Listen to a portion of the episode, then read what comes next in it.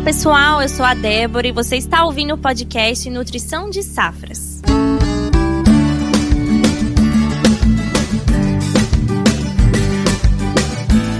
No episódio de hoje, vamos explorar um nutriente vital para a agricultura, o enxofre. Embora seja fundamental para o desenvolvimento das plantas, a disponibilidade do enxofre no solo é complexa e pode ser afetada por diversas transformações, incluindo reações de mineralização e imobilização, por exemplo. Além disso, estudos da Embrapa mostraram que os solos da região central do Brasil são naturalmente deficientes em enxofre e que esse problema pode ser muito agravado pelo manejo inadequado do solo e das culturas. E vocês sabiam que muitas práticas comuns realizadas no campo, como a utilização de adubos concentrados sem enxofre e regiões de plantio convencional sem a presença de palhada na superfície, podem intensificar ainda mais essa deficiência e comprometer a produtividade da sua lavoura? Então, eu também não sabia e vamos mergulhar nesse assunto agora. Para começarmos a falar mais sobre esse tema tecnicamente, temos aqui comigo dois feras da Mosaic Fertilizantes. Felipe Miranda, que é engenheiro agrônomo e gerente de produtos. Seja bem-vindo, Felipe. Muito obrigado, Débora. É um prazer poder participar aqui com vocês hoje. Perfeito. E temos também o Flávio Bonini, engenheiro agrônomo e gerente de serviços técnicos. Olá, Bonini. Oi, Débora. Oi, você que está aí escutando a gente falar sobre enxofre. Estou muito feliz de estar aqui. Que coisa boa! Continue escutando o nosso episódio, que no final teremos um bloco especial e descubra o segredo do enxofre na produtividade da sua lavoura.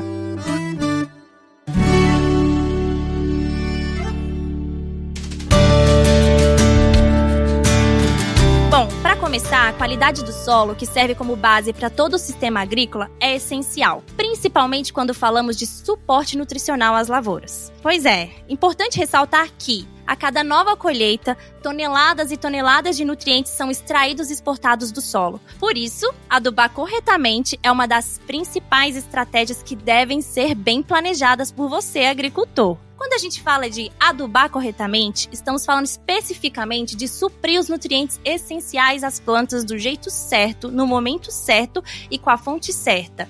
Como é o caso do enxofre, considerado um macronutriente secundário que participa ativamente do desenvolvimento das plantas. E por isso, já começo perguntando para você, Felipe, qual é a importância do enxofre na agricultura e quais são as suas principais funções no desenvolvimento das plantas? Débora, o enxofre eu, eu acredito que seja talvez um macronutriente que foi por mais tempo negligenciado dentro das culturas. Acho que foi o elemento que mais demorou para a gente ter produtos de qualidade atendendo esse nutriente na agricultura. E o enxofre ele exerce função vital dentro da planta. Né? O enxofre ele está ligado principalmente aí nas proteínas, então intimamente ligado à síntese de proteínas e também numa série de compostos carbônicos e em todo o metabolismo da planta. Então ele é um elemento extremamente vital para o desenvolvimento de todas as culturas. Pois é, eu concordo muito com o Felipe, que foi um, um, dos macronutrientes secundários, que é até uma judiação chamar de secundário, mas a gente entende o porquê, né? Porque é um nutriente que ele é extraído em menor quantidade do que o nitrogênio, fósforo e potássio, mas nem por isso deixa de ser importante. E o que ele trouxe aí de ser negligenciado é interessante porque onde a gente realmente começou a agricultura em clima tropical aqui no Brasil? Em áreas que eram áreas de solos mais temperados, né, Felipe? Áreas que tinham um pouquinho mais de matéria orgânica e, e realmente e o que a gente usava até então eram produtos que eram produtos que já continham alguma forma, alguma fonte de enxofre na sua composição. Então essa que a gente começou a dar muito mais importância para o enxofre, principalmente nas adubações, não só olhando a produtividade, mas foi quando a gente começou a entrar em áreas um pouco mais difíceis, né? Áreas de cerrado, áreas com matéria orgânica mais baixa. Hoje é muito visível para o cliente a necessidade de enxofre, e quando eu falo visível, é visível mesmo, né? Consegue ver muito no campo onde ocorrem deficiências de enxofre, e sem dúvida alguma essa necessidade, essa atenção ao enxofre tem sido algo muito bem estabelecido já nos processos de adubação. Excelente, pessoal. E aí eu acho importante trazer para entender mais sobre durante o ciclo das culturas. Há alguma fase específica em que a demanda por enxofre é maior ou é necessário ter esse nutriente disponível durante todo o ciclo das culturas? Débora, de fato, o enxofre ele é necessário durante todo o ciclo da cultura. É curioso a gente saber que até em algumas culturas aí, principalmente grãos, o enxofre, como a gente falou aí no tópico anterior, ele está intimamente ligado à síntese de proteína. Esse enxofre, muitas vezes, ele é altamente demandado no terço final do desenvolvimento das culturas, principalmente de grãos. Ou seja, a gente precisa, obviamente, do enxofre ali no início, né, atuando em todas as etapas metabólicas das culturas, mas também no terço final ali, na fase final de produção de grãos principalmente, é muito necessário esse enxofre para síntese de proteínas. É, se eu puder até complementar, é bem o que o Felipe comentou, né? A gente está falando de formação de proteína, lógico, agora que está fazendo folha, está fazendo raiz, está fazendo galho, tem um consumo de enxofre importante porque a planta, grande parte dela é, tem, precisa de proteína para fazer né, toda essa estrutura. Mas e quando a gente começa a olhar depois da fase né, do, do último terço, como comentou o Felipe, né? A hora que começa a fazer grãos, principalmente em culturas que têm alto valor proteico em grãos, como é o caso da soja, é todo aquele, não diria todo ele, mas a planta continua absorvendo enxofre lá naquele final do ciclo, por isso a importância de ter fontes de enxofre ou formas com que esse enxofre fique próximo às raízes para absorção durante todo o tempo, todo o ciclo da cultura, mas lá no final da cultura, mesmo sendo um nutriente que não reimobiliza muito rápido dentro da planta, ou seja, não sai de um lugar da planta e vai para os grãos, né, com uma grande intensidade, como outros, como nitrogênio, mas é, eu diria que mais de 60% do enxofre que vai estar tá lá na frente para a cultura vai estar tá dentro dos grãos, justamente por essa necessidade da planta de formar a proteína nessa parte que vai ser depois colhida, né? Que é a estrutura de que ela utiliza depois para sobreviver, que são as sementes ou os grãos. Então essa importância de realmente ter enxofre durante todo o ciclo e aí tem um desafio enorme para gente, né? Imagina, enxofre não gosta de ficar muito no solo. Enxofre diferente de cálcio, magnésio que a gente põe em, em calagem e até alguns outros nutrientes, enxofre tem carga negativa e o solo tem carga também negativa. Vamos ficar brigando com o outro e quem sai primeiro da jogada, quem sai do solo, não é sai do solo, né? Que junto com a água da chuva ele percole e fica um pouco mais longe das raízes, é o enxofre. Então você imagina que dificuldade para nós. A planta precisa de um monte de enxofre lá no final, e justamente esse enxofre que a gente está colocando na adubação, ou mesmo que está na matéria orgânica, ele tende a ser levado para longe das raízes, né, no solo, por água, que é um efeito mecânico. E aí você fala, mas, mas peraí, eu preciso lá na frente de muito enxofre, justamente nessa hora que ele está em, em menor quantidade ou disponibilidade, né, que é quando chove, realmente. Então tem um desafio legal e essa necessidade de enxofre lá para frente, tá fazendo proteína, tem que ter enxofre lá na frente, né? Quando eu digo na frente no final do ciclo da cultura. Então, é, esse é um grande desafio para nós aqui, né, de fertilizantes, para o produtor que tem que trabalhar muito bem o manejo e principalmente e como fazer isso de forma fácil no campo para o sucesso do cliente. Bom, agora que entendemos que a cultura absorve enxofre durante todo o seu ciclo, eu acho que uma informação legal para a gente trazer para quem está nos ouvindo é que o enxofre é um nutriente que se encontra naturalmente nos nossos solos na matéria orgânica, para ser mais específica. Porém, uma informação valiosa é que ele se encontra retido ali. E para que ele possa ser disponibilizado para as plantas na forma de sulfato, que é a forma absorvível por elas, é necessário né, que ocorram diversos processos que a gente até chama aí de ciclo de enxofre. Aí eu gostaria de saber de vocês, para vocês compartilharem com a gente um pouco mais sobre essa dinâmica do enxofre no solo e por que não é suficiente o produtor contar apenas com essa presença ali natural na matéria orgânica para garantir o real suprimento para as lavouras? Eu vejo que o primeiro ponto importante para a gente pensar em sempre reposição de enxofre, e sem dúvida alguma, 80, 85% do enxofre que está no solo está na matriz orgânica, está na matéria orgânica, e esse é o ponto que eu trago, né? Quantos dos nossos solos tropicais têm teores de matéria orgânica considerados adequados? Então, eu já posso adiantar aqui, até baseado no que nós, Mosaic, temos de informação em mais de 1.500, 2.000 campos que a gente faz em áreas de clientes ao ano, que eu diria que grande parte dessas áreas elas não possuem nem matéria orgânica em teores considerados adequados e aí varia muito de região, né? Porque a gente vai falar isso no Rio Grande do Sul ou vai falar isso lá no Maranhão, são teores absolutos de matéria orgânica diferente, ou seja, o percentual pode até ser diferente, né? Mas a interpretação também é diferente. Então é justamente esse ponto. Se o enxofre está na matriz orgânica do solo e os nossos solos não têm elevados teores de matéria orgânica, consequentemente esse estoque de enxofre ele pode estar abaixo do que é demandado pelas culturas. E existe um outro ponto muito importante, e não estou desmerecendo de forma alguma a importância de matéria orgânica para fornecimento de enxofre, mas nem sempre essa mineralização do enxofre, ou seja, a passagem de matriz orgânica, da matéria orgânica, para uma forma disponível para as plantas, como você comentou, né, Débora, de estar na forma, por exemplo, de sulfato no solo, nem sempre essa mineralização ela é tão rápida quanto a necessidade de absorção de enxofre pela planta. Aí você tem um descasamento, fala, olha, minha matéria orgânica está aqui, está liberando enxofre, só que você pega os, as variedades novas de grãos, né, soja, milho, próprio algodão, ou mesmo cultura perene, né, você pode ter um descasamento dessa taxa de mineralização de enxofre no solo e a necessidade de absorção de enxofre pela planta.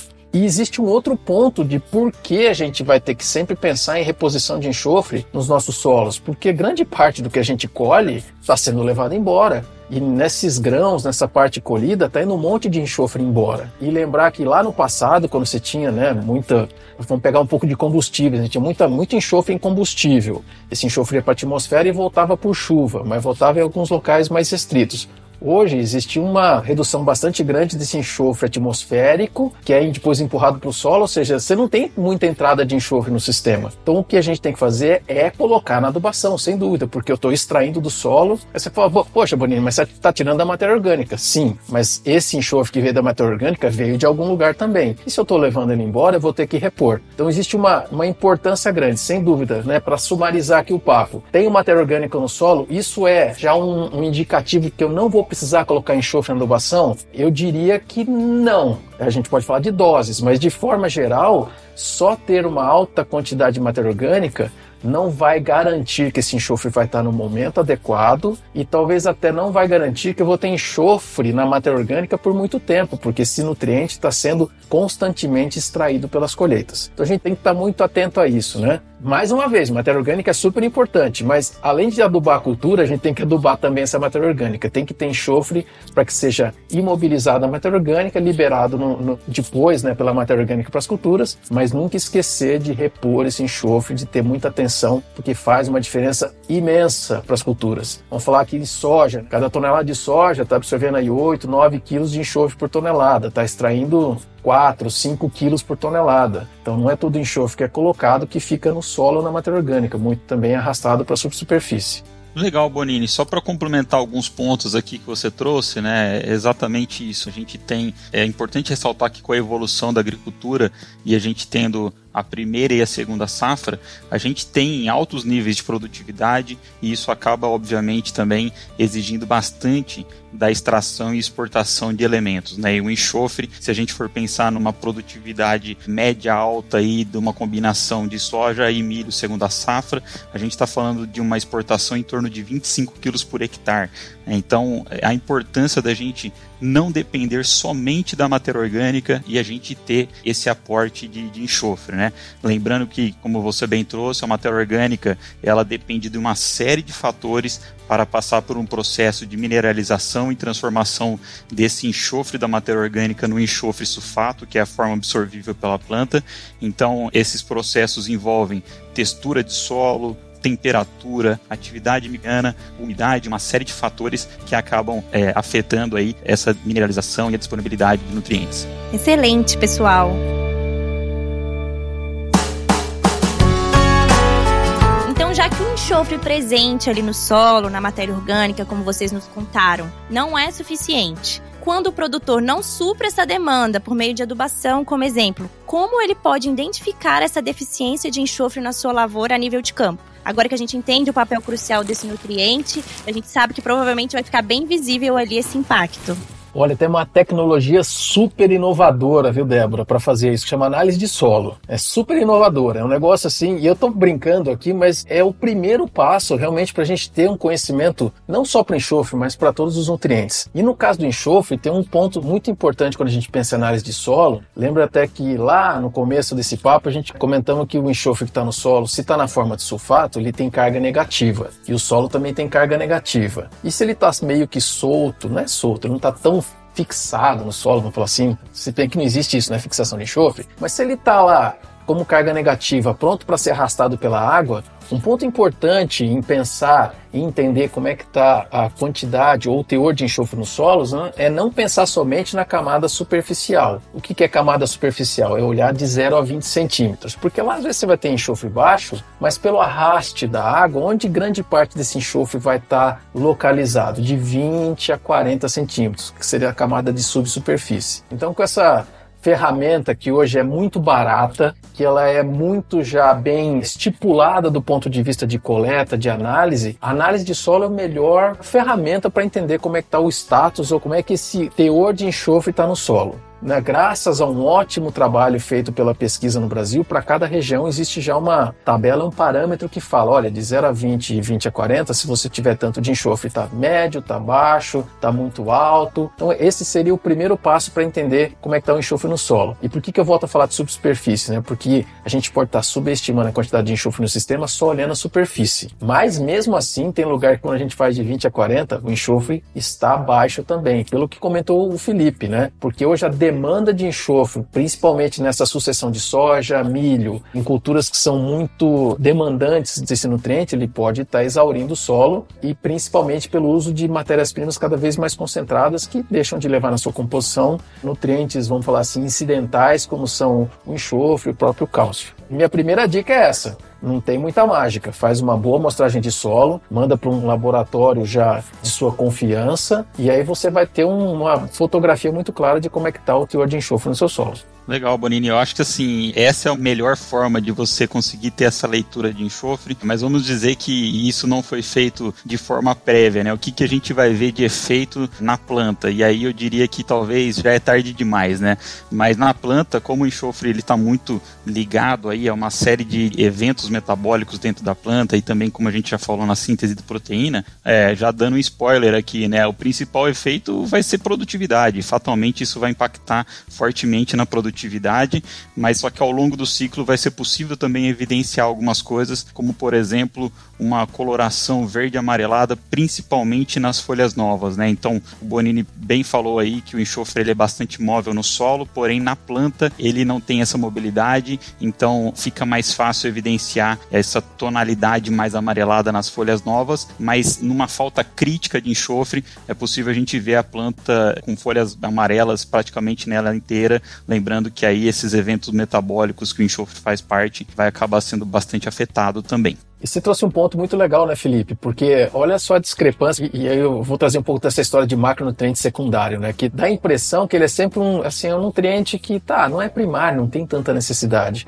Mas é bem o que você comentou, né? Você pega hoje adubações lá com 90, 100 quilos de P2O5 de fósforo por hectare, 100, 120 quilos de K2O, que seria potássio por hectare, e mesmo em adubações muito, vamos dizer assim, pesadas como essa, a falta lá de 10, 15, 18 quilos de enxofre por hectare, ou seja, um décimo, um oitavo do que está sendo colocado de fósforo e potássio, pode colocar toda a adubação a perder. Aí você vê o produtor, não, mas eu fiz uma adubação pesada lá, 120, 130 quilos de potássio, de fósforo e a cultura está amarelada. É, o que, que, é isso? Você olha claramente uma deficiência de enxofre. Por quê? Por causa lá daqueles 10, 15 quilos que não foram colocados na adubação, não foi feita uma adubação balanceada e que está impedindo o melhor aproveitamento dos demais nutrientes. Se a adubação racional é equilibrada e olhar muito para enxofre, que é um nutriente muito móvel, é super importante para conseguir ter um efeito adequado nesse fertilizante que está sendo colocado para as culturas.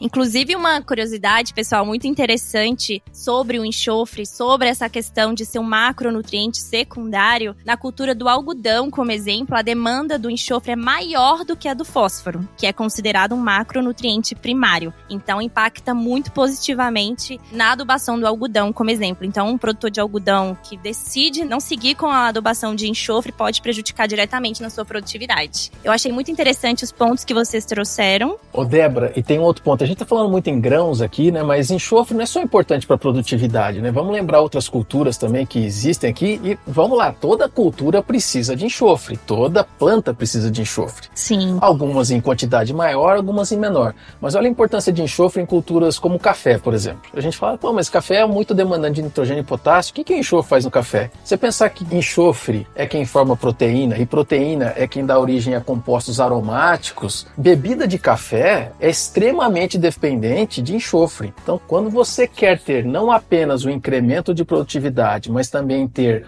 um aumento de qualidade desse produto colhido, o nutriente enxofre é um dos que é mais observado em relação a esse tipo de necessidade da cultura. Então, a gente vê que cafeicultores que fazem o manejo de enxofre muito bem feito, eles conseguem ter qualidade de bebida melhor, justamente porque isso é o que o Felipe comentou, proteína, cisteína, aminoácidos, é tudo isso que faz dar sabor às culturas e dar corpo às culturas. Mesma coisa hortifruti. A gente fala de cebola, de alho, alho, de culturas que precisam ter um pouco mais dessa pungência, que a gente chama, né? Olha que palavra bonita, pungência, né? Isso tudo é extremamente dependente de aminoácidos que tem na sua formação enxofre. Então a gente tem que pensar em enxofre não só por produtividade, mas também por qualidade. Hoje soja ainda não é paga por qualidade, por teor de proteína. Ainda não é a palavra correta, né? Assim, uma pequena parcela é paga ou é remunerada por qualidade, por teor de proteína. Mas vamos pensar que isso seja diferente em futuro próximo. Fazer proteína, fazer qualidade de produto colhido vai depender muito de enxofre. Então é mais para deixar na nossa cabeça aqui, né?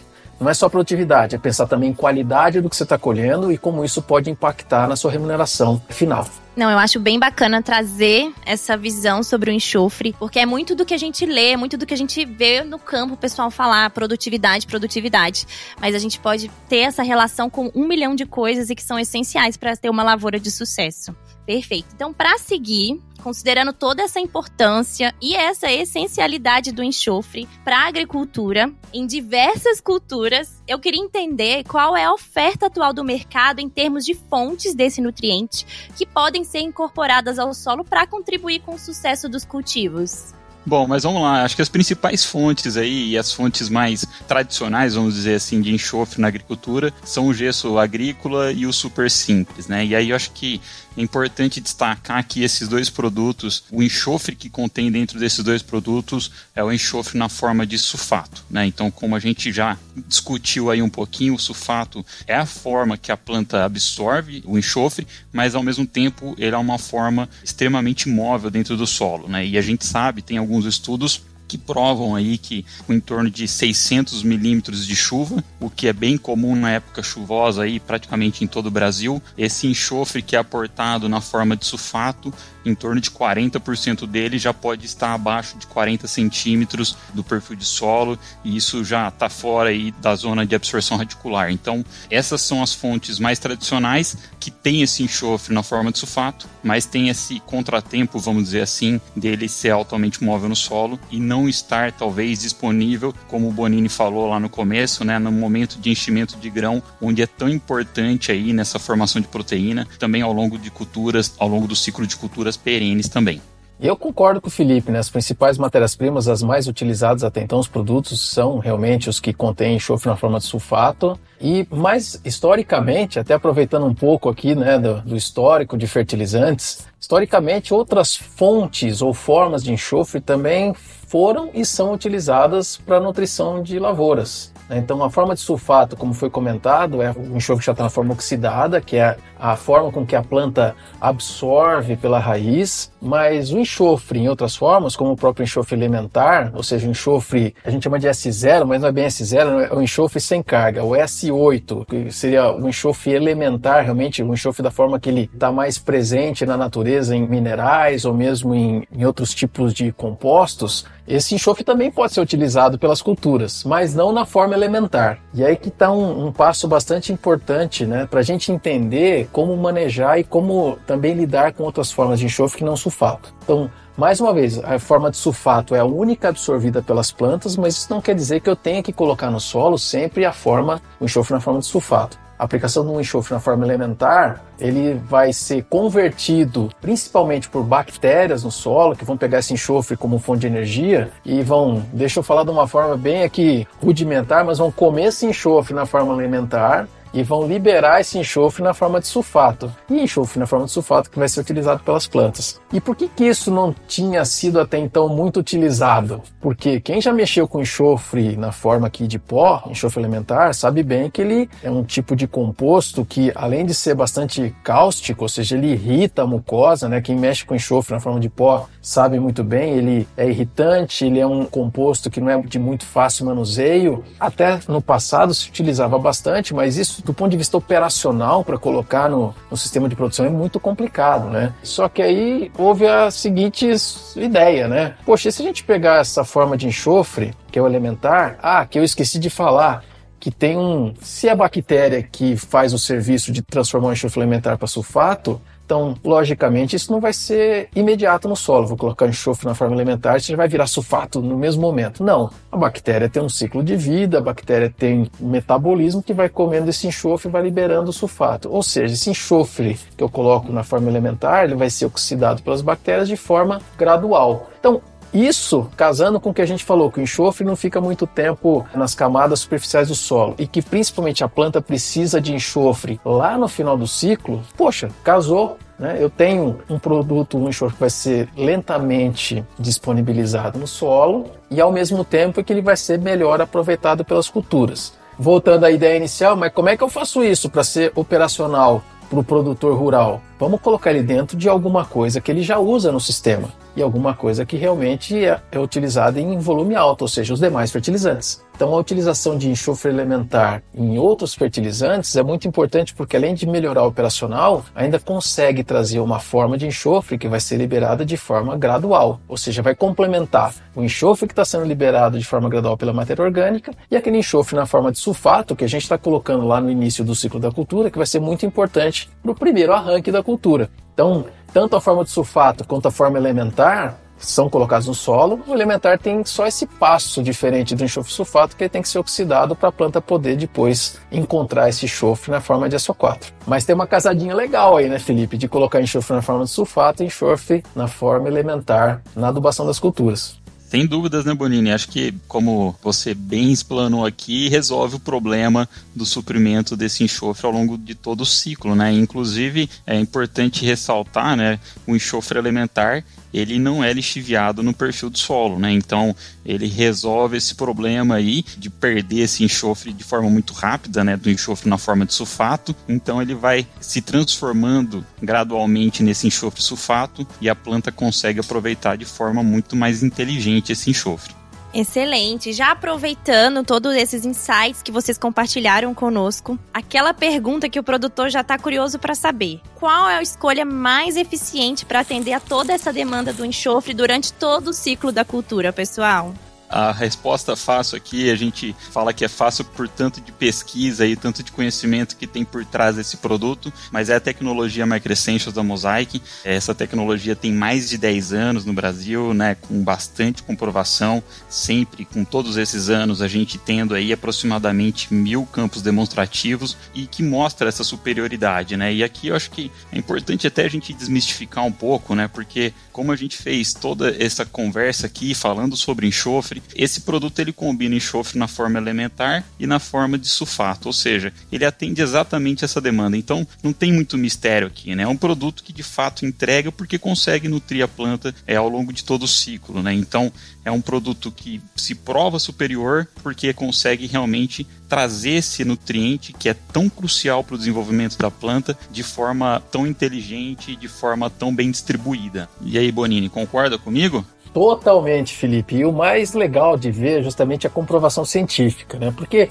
vou dar um passo atrás, né? Existem outras formas de colocação de enxofre elementar nas adubações. Mas o grande pulo do gato, vamos falar assim para o Microessentials, é conseguir colocar esse enxofre um tamanho de partícula e um tipo de veículo, que é justamente né, o fertilizante, que ajuda mais ainda com que ele seja disponibilizado, ou seja, oxidado pelas bactérias é, de uma forma muito eficiente. Então, é justamente o que você falou, né, Felipe? Eu estou colocando já no fertilizante, ou seja, uma prática que eu estou utilizando, uma nova fonte de enxofre, no caso do Microessentials, enxofre elementar, que está combinando já também com enxofre enxofre sulfato que está no Microessentials e imitando essa necessidade de absorção de enxofre da planta. Ou seja, não tem coisa mais legal, né? Poder fazer isso de forma eficiente, um operacional sem ter nenhum tipo de impacto e ainda trazendo, como você comentou, um aumento de eficiência de uso que vai levar a um melhor aproveitamento e como a gente tem visto durante esses 10 anos que você comentou, né, Felipe? Consistentemente entregando maior produtividade. Esse é o ponto mais importante do Micro Essentials, né? É trazendo toda essa facilidade para o cliente, para o produtor rural e ainda entregando muito valor,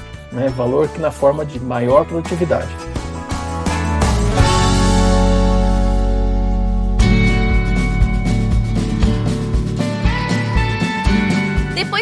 Apresentados para várias informações relevantes sobre o enxofre, é crucial reconhecer que esse nutriente tem sido historicamente negligenciado na agricultura. Com base nessas informações que tivemos aqui, podemos afirmar que um produtor que compreende a importância do enxofre e o aplica corretamente em sua propriedade tem uma vantagem competitiva. Para mergulhar um pouco mais nesse contexto, agora eu convido a Rebeca Guimarães, que é gerente de marketing e comunicação na Mosaic Fertilizantes. Olá, Rebeca! Olá, pessoal. Um prazer estar de volta. Até porque eu me lembro de gravar o primeiro episódio do nosso podcast, episódio de estreia, e já estamos aqui na segunda temporada. E poxa, que aula, hein? Felipe, Bonini, muitos aprendizados. Pois é, é um super mergulho nesse nutriente. Mas, Rebeca, por falar em enxofre, a Mosaic tem um fertilizante que faz muito sucesso no mercado e é um NPS, não é? Sim, Débora. O Micro Essentials é o nosso produto aí mais conhecido no mercado. Como você falou, ele é um NPS e ele tem duas formas de enxofre, né? Sendo uma de liberação imediata e outra de liberação mais gradual. A maioria dos fertilizantes que a gente vê hoje no mercado e que possuem enxofre na formulação, eles disponibilizam esse nutriente de uma única vez. E aí, enfim, pode ter perda por lixiviação, uma série de questões. Como a gente ouviu ali na explicação excelente, né, do, do Bonini e do Felipe, o enxofre ele é demandado em todo o ciclo da cultura, ainda mais para o finalzinho do ciclo ali. Então, a liberação do enxofre de forma gradual é um dos fatores que faz nosso produto ser tão requisitado no mercado, porque o Micro Essentials consegue atender melhor a necessidade da planta. Ah, e tá explicado então o sucesso. E quando você fala requisitado no mercado, os produtores realmente buscam muito? Buscam, Débora. Buscam sim. Só pra gente ter uma dimensão, são mais de 10 anos no mercado e ele já tratou por cima, né, fazendo uma conta rápida ali, mais de 40 milhões de hectares. Pra gente entender melhor o que isso significa na prática, é basicamente quase toda a área soja plantada no Brasil, de acordo com o Conab. É hectare, né, Felipe? Pois é, Rebeca é muita área, muitos anos de validação, e eu acho que é até importante a gente ressaltar o quanto que isso é pouco comum no nosso segmento, né? É difícil a gente ver um produto, uma linha especial que tenha tantos hectares tratados e com tantos anos de mercado, ainda se comprovando, ainda mostrando superioridade e mostrando o quanto que ele entrega, né? Como eu falei antes, não tem muito mistério aqui, né? Um produto que atende todo o ciclo da cultura de forma inteligente realmente vai entregar muita superioridade em produtividade. E isso é uma tecnologia patenteada da Mosaic, né? Que é a Fusion. Então o Micro Essentials, ele consegue concentrar todos os nutrientes no mesmo grânulo. E na prática, isso significa uma adubação mais uniforme. Quando os nutrientes eles não estão no mesmo grânulo, eu faço um paralelo com o MM. Sabe aquele chocolate? Vocês já derrubaram um MM no chão? Vai cada cor para um lado. E pensa que cada cor ali é um nutriente. Então vai ter área que vai receber ali um monte de enxofre, outra que vai receber um monte de nitrogênio, outra que vai ficar sem fósforo. Então por isso que é um diferencial a gente conseguir colocar todos esses nutrientes num único grânulo. Eu adorei essa analogia do MM. Agora eu queria trazer para os nossos ouvintes informações sobre investimento no contexto da produção agrícola. Compensa o investimento? Ali, se a gente compara com um fertilizante convencional? Sem dúvidas, Débora. Até falando, invertendo um pouco a ordem, né? Eu vou começar falando sobre o retorno. A gente fala que esse produto, trazendo para a soja, que acho que fica uma linguagem mais fácil aqui da gente entender, ele entrega duas sacas de incremento ali de receita no bolso do produtor rural, de retorno realmente sobre investimento no bolso do produtor rural. Então, é um produto que ao longo desses 10 anos a gente tem colhido acima de três sacas por hectare, né, na soja, e a gente está falando de um investimento de uma saca retornando no bolso do produtor rural essas duas sacas. Então, sem dúvidas, compensa o investimento. Fantástico, Felipe. O produtor rural deve estar adorando todas essas informações que vocês estão compartilhando aqui conosco. Bom, e a Mosaic fala muito de uso consciente, adubação racional, e isso é muito importante. Ainda mais em anos, em momentos tão desafiadores que estamos vivenciando. Na prática, o que significa isso para o produtor rural? Débora, na prática significa não fazer suposição e ter um manejo 4C ali na veia. Conhecer o solo, fazer análise de solo e adubar com o que de fato precisa ser adubado. É isso aí, Rebeca. Até também fica uma sugestão aqui para todos que estão nos ouvindo aí. A gente tem no site Nutrição de Safras, convido a todos ali para entrarem no site Nutrição de Safras, uma calculadora de investimento onde a gente mostra né, o investimento na linha Microessentials, também trazendo aí, como a Rebeca falou, é, esse manejo racional dos nutrientes, onde você pode calcular a extração e exportação de nutrientes. Então, fica a dica aí, pessoal. Convido a todos aí a visitar a plataforma. Perfeito, a calculadora realmente é fantástica e lá no site do Nutrição de Safras a gente possui vários conteúdos interativos incríveis para você que está nos ouvindo, não deixa de conferir. Inclusive, pessoal, uma informação para fecharmos esse episódio com chave de ouro. A Mosaic Fertilizantes foi destaque neste ano de 2023 no desafio de máxima produtividade do SESB, com um ganhador nacional na categoria irrigado. Ganhador do estado de São Paulo teve uma produtividade incrível de soja de 111,75 sacas por hectare. Sensacional! E sim, o produto utilizado pelo campeão foi o Micro Essentials, que os nossos especialistas compartilharam conosco neste episódio. Por isso que a gente conclui: o enxofre e o Micro Essentials fazem diferença na sua lavoura.